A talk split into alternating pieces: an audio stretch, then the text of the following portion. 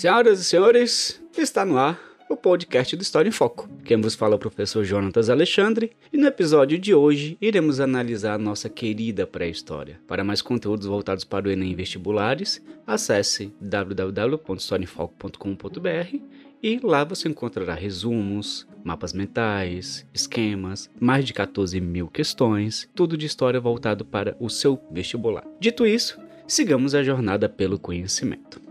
Partindo do início, a gente tem que definir algo que é um pouco incômodo, mas necessário: criacionismo versus evolucionismo. Não existe discussão, senhores, em termos de vestibular para essa disputa. O vestibular ele tem um olhar científico e trará o evolucionismo como tema principal. O criacionismo fica para as questões religiosas, fora do vestibular, tranquilo? Então não se atente a isso. Lembre-se, vestibular sempre trará o evolucionismo, ele não trabalhará com o criacionismo. Dentro deste início, então a gente precisa entender o que vinha a ser pré-história. Pré-história é um termo surgido dentro do positivismo do século XIX, quando a história surge como ciência. Então, para o positivismo, a história ela é tudo aquilo que foi registrado. Neste contexto, a gente pode falar que a história surge com o surgimento da escrita. Nesse caso, a escrita cuneiforme surgida na Suméria. Então, a pré-história seria tudo aquilo que está antes da escrita, partindo de uma visão eurocêntrica e fantasiosa. Por quê? Se você pegar Hegel, ele vai falar que a África não tem história, porque a África não tem escrita.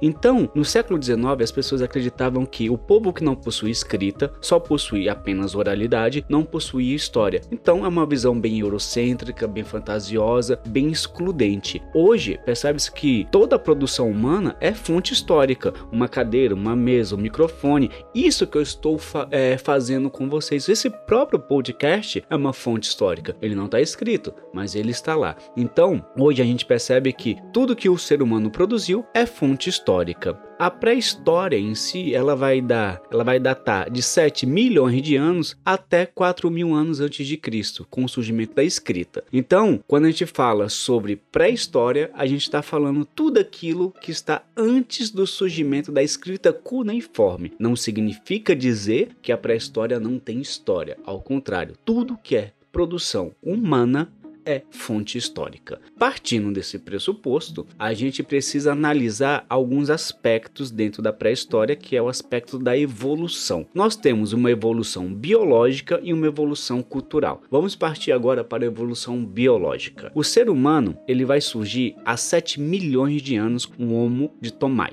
Ele é o Sahelanthropus tchadensis. Ele é um fóssil que foi encontrado em Chad, no país da África Central. Após a próxima evolução, vale lembrar só um adendo. As evoluções humanas elas são inúmeras, então eu estou trazendo suas principais evoluções para a questão de vestibular, tá? Caso alguém queira adentrar melhor sobre essa questão de cladística, que é a evolução humana, eu aconselho assistir o canal do Pirula, aquele youtuber brasileiro. Ele tem um vídeo sobre cladística muito bom que vem explicando toda a evolução humana. Então a evolução que eu vou falar aqui são evoluções básicas para o vestibular. Então nós temos o homo, homem de Tomai, que nasceu há 7 milhões de anos em Chad, no país da África Central. Temos o Australopithecus anamensis, que vai nascer há 4,2 milhões de anos, né? O fóssil nasce não, mas ele, o fóssil mais antigo que temos está na Etiópia. O Australopithecus afarensis, que data de 3,2 milhões de anos, a nossa querida Lucy, Vale lembrar que o nome Lucy se dá porque naquele momento em que o fóssil foi encontrado estava tocando a música do Beatle Lucy, então o nome acabou se tornando esse. Após essa evolução, temos evolução aqui do Homo habilis, que data de 2,4 a 1,8 milhões de anos. Essa evolução, ela vai começar a dar ao ser humano uma habilidade maior, tanto que a próxima evolução, que é o Homo erectus, ele data de 1,8 milhões de anos, ou seja, a evolução subsequente. Então, quando a gente fala sobre o Homo erectus, aqui a gente tem que pensar que é o homem que vai sair da África, é um homem que vai começar a, a andar ereto com uma coluna ereta e vai ter uma visão de horizonte, um sentido de curiosidade pelo desconhecido. O que que está além daquele mar? O que que está além daquela montanha. Então, o historiador brasileiro Jaime Pinsky vai falar que esse ser humano ele vai sair da África por sentido de curiosidade. Tinha esse ser humano tinha é, alimento onde ele sabia que poderia encontrar, água onde ele saberia que poderia encontrar, mas por algum motivo ele saiu da África, por algum motivo ele vai além dos oceanos, por algum motivo ele vai além da montanha. Isso é o sentido de curiosidade. Eu costumo dizer que o ser humano ele é um pouco maluco. Você, não sei se você lembra, mas você viu o homem que pulou da estratosfera de paraquedas? O homem ele tende a se superar. Ele é viciado em adrenalina e essa, essa adrenalina leva o ser humano a ir além de seus limites. Isso que nos torna ser humano. Ir além dos limites que possuímos. Então, após esse Homo erectus, vamos ter aquilo que chamamos de Homo sapiens neandertal ou seja, o homem de Neandertal que vai surgir entre 250 a 30 mil anos e ele vai ser responsável pelo sepultamento dos mortos. É um homem que não tem o telecéfalo frontal, ou seja, a testa desenvolvida, mas ele vai começar a se perguntar, ele vai começar a sepultar os mortos e se perguntar para onde vamos quando morremos. O que será que existe além da morte? Então, você tem os primórdios da religião aqui. Então, quando a gente fala sobre os primórdios da religião, a gente pensa no sol. O sol é o primeiro Deus, é aquele que traz a vida, é aquele que traz as plantas, é aquele que traz o aconchego, assim como o fogo. Então, você tem, junto com esse homem de Neandertal, surgindo também a nossa raça, o Homo sapiens sapiens. Nós, essa raça sapiens sapiens, não vai ter relações sexuais com o homem de Neandertal. E talvez por isso esse homem de Neandertal ele entre em processo de decadência.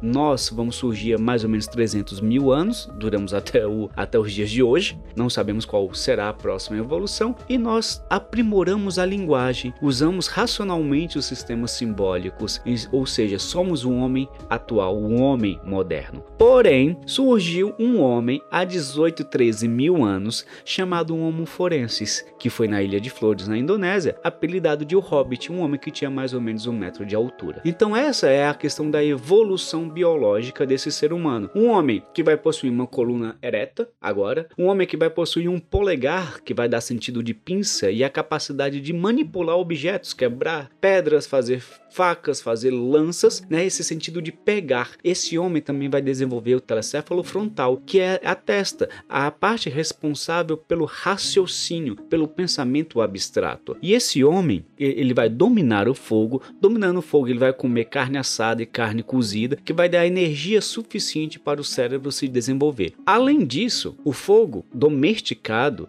é um fogo que vai trazer alguns mitos de criação. A gente pode ver esses mitos de criação na África, na Grécia.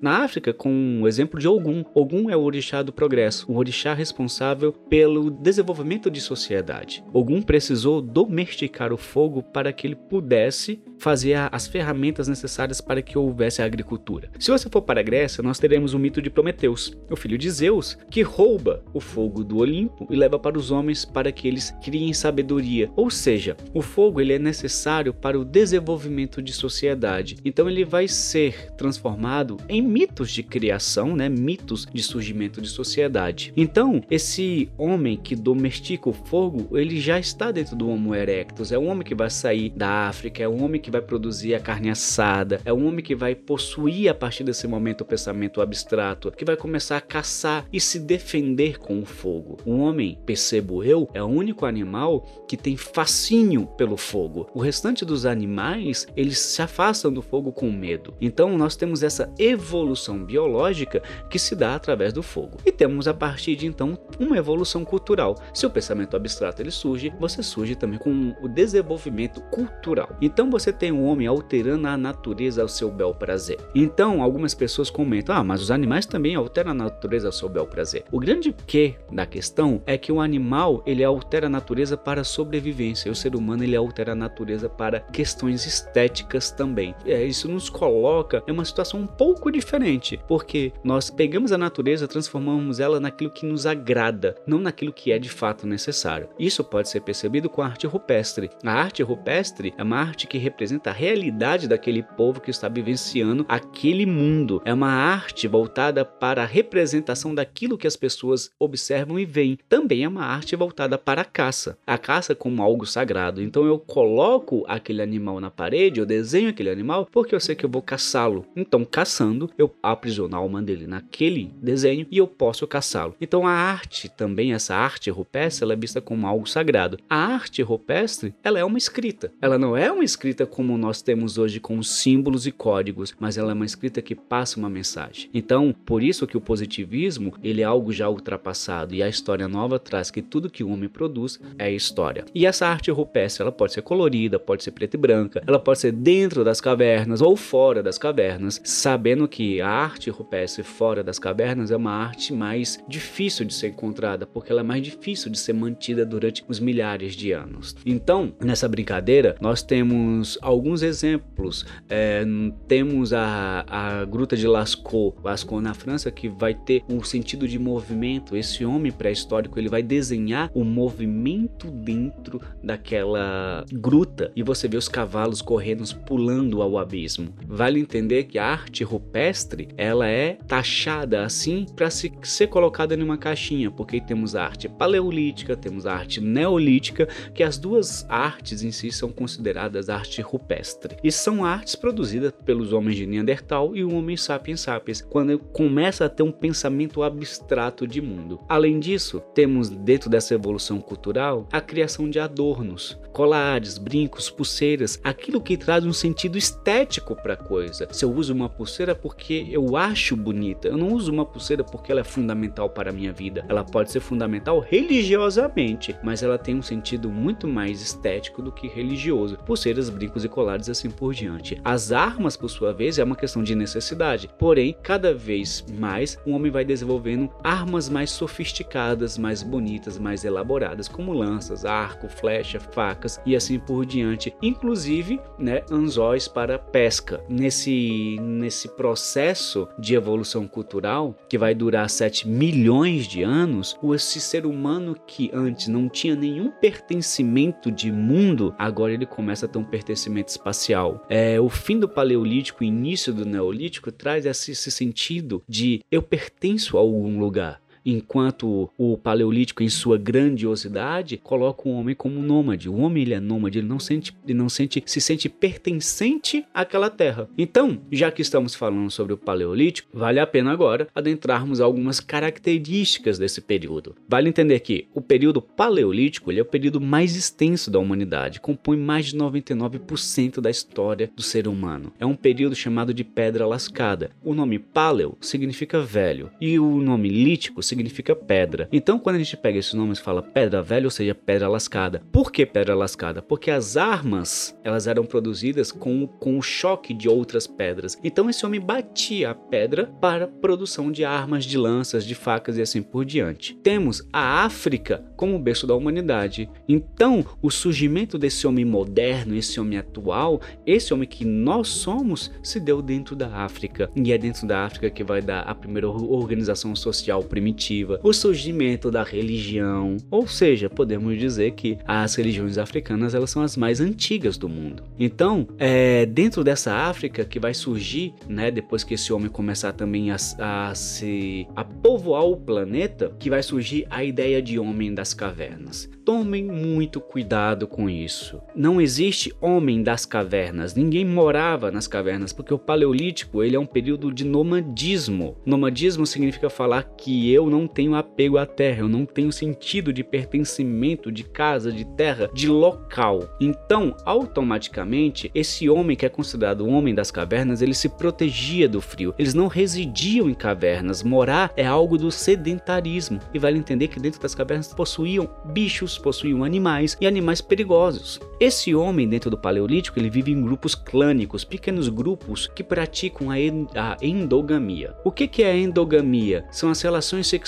internas, relações sexuais dentro do grupo. Sabemos que quanto mais tivermos relações sexuais e filhos com grupos diversos, mais o nosso corpo está protegido. Então, quando possuímos relações sexuais entre família, corremos o risco de ter pessoas deficientes. Então, esses grupos clânicos praticavam a endogamia. Eles eram caçadores e coletores. Caçadores que utilizavam lanças, facas, arcos, flechas, anzóis, caçadores de pequenos animais. Lembre-se, é, de 7 milhões de anos até 10 mil anos antes de Cristo, esse homem ele vai se desenvolver. Então ele não é, em sua totalidade, um homem que caça pequenos animais. Ele vai, ele vai começar a caçar, ele vai ser a base da cadeia alimentar, caçando pequenos animais, sobrando, comendo aquilo que sobra do resto dos animais, e ao decorrer dos milhares de anos, ele vai se tornando mais aperfeiçoado e vai começando a caçar animais maiores. Então é um processo lento e gradual que dura 7 milhões de anos. Além disso, ele é um coletor, coletor de pequenos grãos, daqueles pequenos grãos que nascem no solo do planeta. Vale entender que o planeta estava passando por aquilo que chamamos de era do gelo. E a era do gelo é um período de muito frio, mas não é um período onde o planeta está completamente congelado. O planeta ele possuía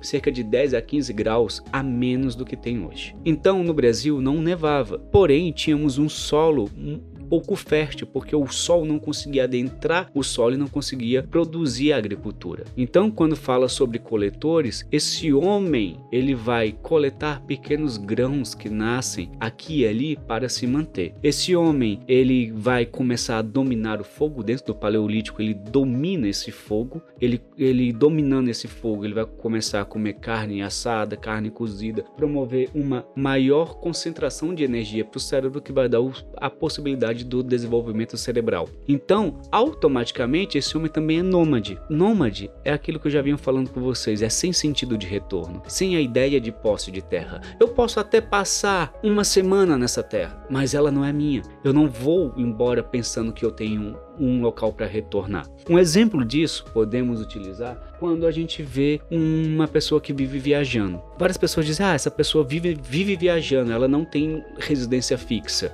então ela é uma nômade. Não, ela não é nômade, ela é sedentária. Mas, apesar dela ir constantemente, não ter uma casa para morar, ela tem uma família onde ela pode retornar. Então, ela tem um local de retorno, mesmo que seja na memória. Então, ah, minha família mora em tal lugar, então, mesmo que eu vá pelo mundo, passe 30 anos andando pelo mundo, eu tenho para onde retornar. Isso é ser nômade. Então, assim, é, nômade é aquele que não tem a posse da terra, não tem um sentido de retorno. E esse homem dentro do Paleolítico, ele vai promover o povoamento do planeta por via o Estreito de Bering ou as ilhas da Polinésia. O Estreito de Bering é uma grande ponte de gelo, lembrando que o planeta estava congelado num período do dia era do gelo. É uma grande ponte de gelo que liga o continente asiático ao continente americano americano. Então os, esse homem ele vai povoar a América do Norte através dessa ponte. O outro povoamento do planeta se deu através das ilhas da Polinésia. São ilhas que ficam entre a Austrália e América do Sul. Então esse homem, ele vai pegar pequenas embarcações, se orientando pelas estrelas, vai sair da Austrália e até ilhas, as ilhas da Polinésia, onde fica a ilha de Páscoa hoje. E lá das ilhas de Páscoa, esse homem vai para a América do Sul. Então a gente tem um povoamento do planeta de duas formas, ou pelo Estreito de Bering ou pela ilha da Polinésia. Só que neste momento a gente precisa adentrar no quesito de beleza.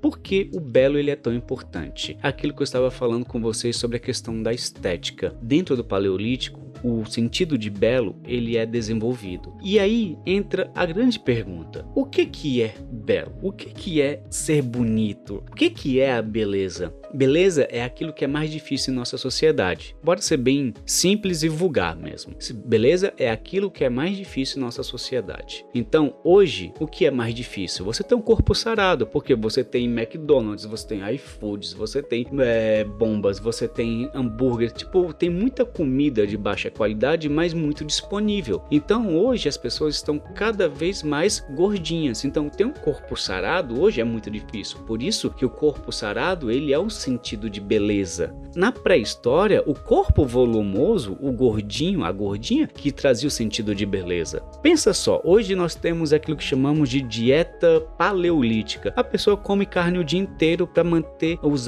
é, os baixos índices de gordura e assim por diante. Por que esse nome dieta paleolítica? Porque dentro do paleolítico, o homem ele comia carne e ele comia muita proteína. E ele não tinha esse tipo de alimento que temos hoje. Então, automaticamente, ele precisava também ter um alto desenvolvimento muscular, já que ele trabalhava muito com o corpo. Hoje, a gente não trabalha muito com o corpo, então por isso que o nosso corpo ele está entrando em desalinho com aquilo que entendemos como belo. Então, na pré-história, o corpo volumoso significava falar que aquela tribo, aquele clã possuía uma alta quantidade de comida e caçadores muito hábeis. Se as pessoas eram gordinhas é porque tinham muito alimento. A gente pode observar isso, especialmente com um belo feminino, na De Winderdorf, uma estatuazinha que vai ter entre 28 a 25 mil anos, uma estatuazinha de, 21, de 11 centímetros que idealiza a figura feminina, que vem trazer a vulva, seios, barrigas. Então, aquilo que está na estátua era o sagrado feminino.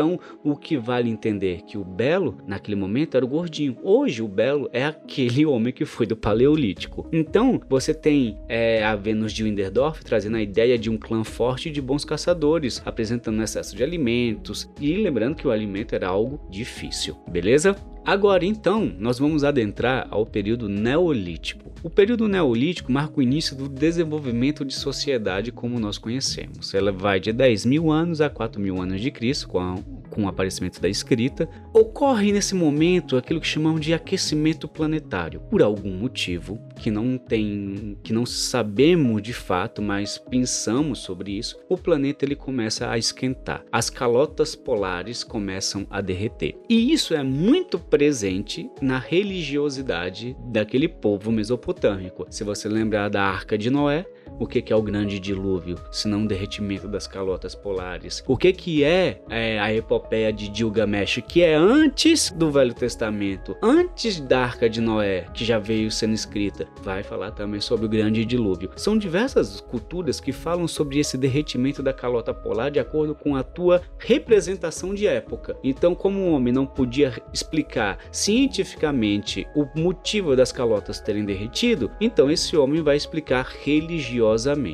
Então, neolítico ele significa pedra polida. Lítico, pedra, neo, novo, nova pedra, pedra polida, onde o ser humano ele vai começar agora a dar o sentido estético de fato, ele vai polir as pedras ao invés de quebrá-las. Aqui surge a agricultura, que ela vale entender que a agricultura ela surge em tempos diferentes em cada local do planeta, mas a agricultura ela é tida como algo feminino porque uma mulher por algum motivo jogou grãos no chão e voltando três dias depois encontrou aqueles grãos germinando. E ela percebeu, opa, agora eu posso controlar como plantar, onde plantar e quando plantar. Então, quando a gente fala sobre agricultura, a gente fala sobre a agricultura, o feminino. Existe uma mãe da agricultura, ó novamente esse sagrado feminino da terra vindo à tona. Então você tem esse desenvolvimento em diferentes locais, você tem essa domesticação das plantas com agricultura de subsistência. Eu planto somente aquilo que eu posso colher, porque se eu plantar algo que está além da minha capacidade de colheita,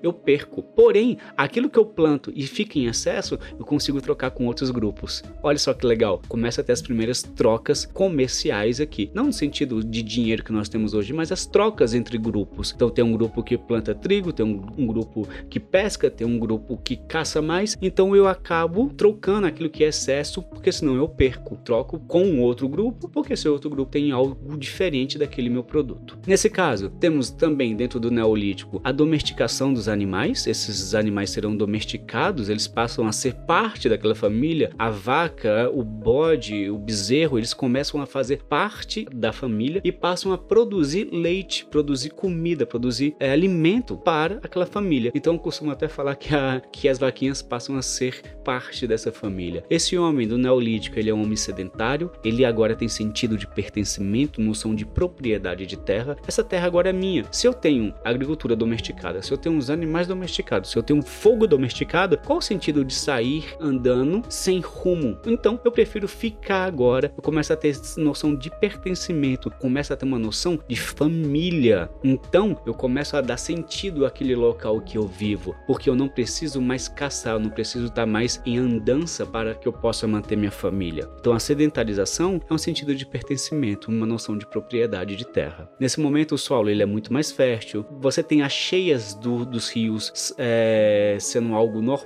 Então o rio ele começa a trazer aquele humus. Isso vai ser visto em várias sociedades, inclusive no Egito. Ele vai trazer aquele humus, aquela terra preta que é cheia de riqueza mineral, que vai ser capaz de produzir uma agricultura de qualidade. Então você tem um alto crescimento populacional, um desenvolvimento de uma economia, porque eu começo a trocar com outros grupos aquilo que eu produzi em excesso. Você começa a dar aqui também uma diferenciação social daqueles que possuem e daqueles que não possuem. Então você começa a perceber que este homem ele começa a se diferenciar pela quantidade de objetos materiais que ele possui em vida. E aqui você tem uma divisão inicial do trabalho, porque o trabalho ele passa a ser algo da terra que vai dividir os seres humanos por riquezas e dividir entre gêneros. Você vai ter trabalho de homens e trabalho de mulheres, levando em consideração que é uma sociedade nesse momento patriarcal voltada para um homem, onde a mulher ela é submissa, começar a adquirir a sua liberdade dentro do século 20 de nossa atual época. Então, você tem esse neolítico dando sentido de riqueza, um desenvolvimento do poder social, onde você começa a dar ideias do surgimento do prime daqueles primeiros estados, né? Daqueles primeiros governos, daquelas primeiras lideranças, que esse Estado ele vai começar também, essas lideranças vão começar a praticar o controle social. Você tem essas lideranças se apropriando dos recursos naturais. Exemplo,